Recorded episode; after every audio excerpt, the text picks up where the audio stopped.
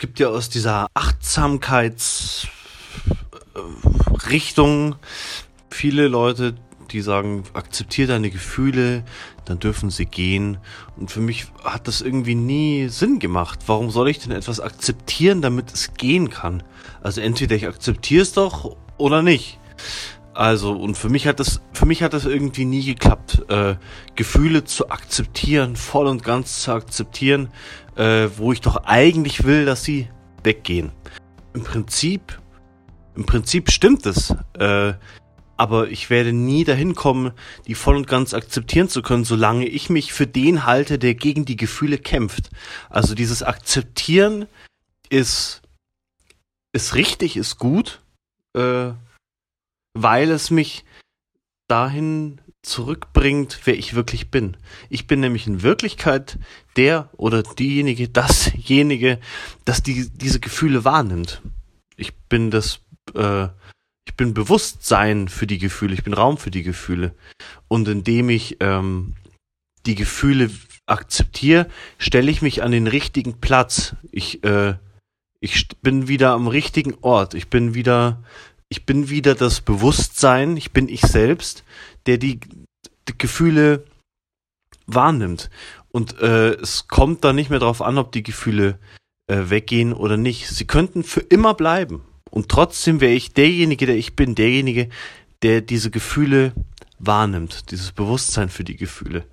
Und ähm, das gibt mir viel mehr als Freiheit von äh, unangenehmen Gefühlen, sondern das gibt mir das zurück zu ähm, sein, wer ich wirklich bin, zu spüren, wer ich wirklich bin. Ich will nicht sagen zu wissen, wer ich bin, weil ähm, jeder Gedanke darüber, wer oder was ich bin, ist wieder nur so eine äh, Geschichte. Ja, also äh, wenn, wenn ein unangenehmes Gefühl aufkommt, äh, sieh, wer du wirklich bist. Das wäre mein Tipp. Und äh, klar ist es schön, wenn man sich gut fühlt und äh, wenn da angenehme Gefühle da sind. Es ist aber in jedem Fall äh, so, dass ich dieses Bewusstsein bin, das das wahrnimmt und äh, die Dinge entwickeln sich in der Regel zum Schöneren, wenn ich in diesem Bewusstsein lebe, wer ich, wer ich wirklich bin. So dieses, dieses Bewusstsein eben, dieses Bewusstsein dafür, was passiert für meine Gefühle.